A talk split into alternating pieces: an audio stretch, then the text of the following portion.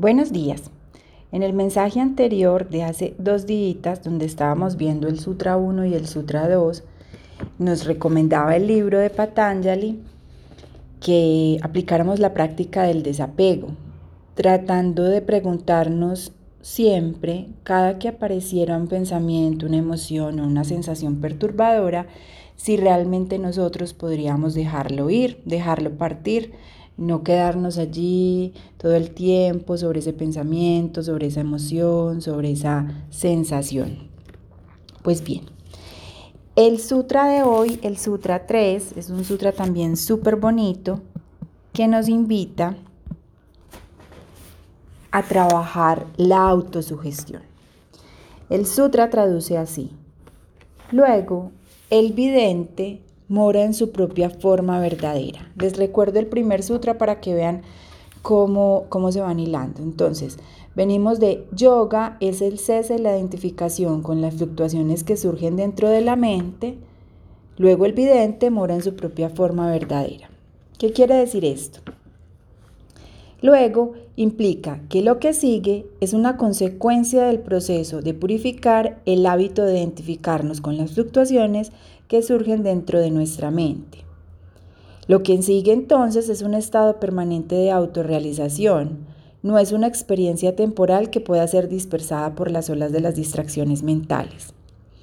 En nuestra conciencia física ordinaria o en nuestra mente, uno se identifica habitualmente con las formas mentales y con las emociones y de hecho se arma unas películas que todos ustedes me sabrán comprender, que cuando uno se quiere montar en una película arma, mejor dicho, unas historias increíbles. Sin embargo, mediante la práctica de técnicas como la meditación, la concentración, la contemplación o incluso la misma observación consciente, uno puede desarrollar un profundo sentido del desapego. De allí que el vidente, que finalmente es el ser, la esencia, el espíritu, tu alma, pueda desapegarse y desidentificarse con todo aquello que no es. Por ello, el alma individual asume por expansión su verdadera naturaleza o forma y ya no se identifica más con esos vehículos interiores, físicos y mentales que le perdurban tanto la existencia. Hoy nuestro libro nos recomienda como práctica repetirnos constantemente, ahora nada puede perturbarme.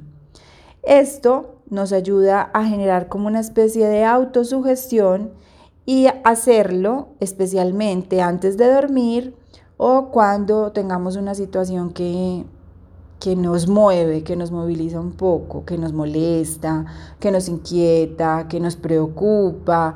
Eh, simplemente cuando vemos esa situación y, somos conscientes de ella, activando ese observador interno, pues nada, nos repetimos, ahora nada puede perturbarme varias veces si es que la situación está pues molestando mucho o con una única vez eh, tenemos para para poder empezar a crear ese hábito de que todo pasará finalmente y todo está en orden.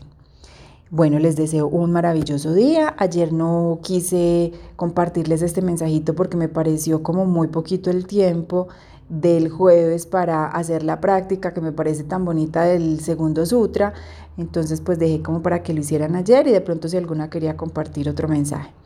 Y bueno, yo regreso con este sutra, con esta práctica. Ahora nada puede perturbarme para que nos liberemos de tantas vainas que nos hacen aburrido el camino y nos hacen estresante el camino. Entonces, para andar más ligeritas de equipaje, nada nos puede perturbar.